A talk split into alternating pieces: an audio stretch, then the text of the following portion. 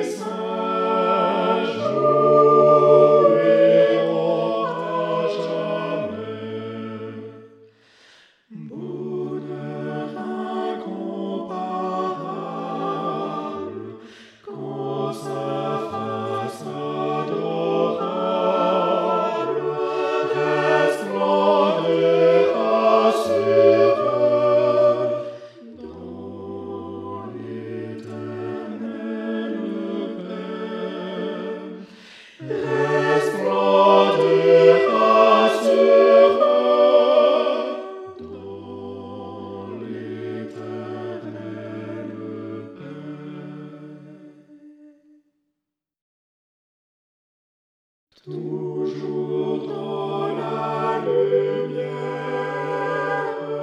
de la maison du Père.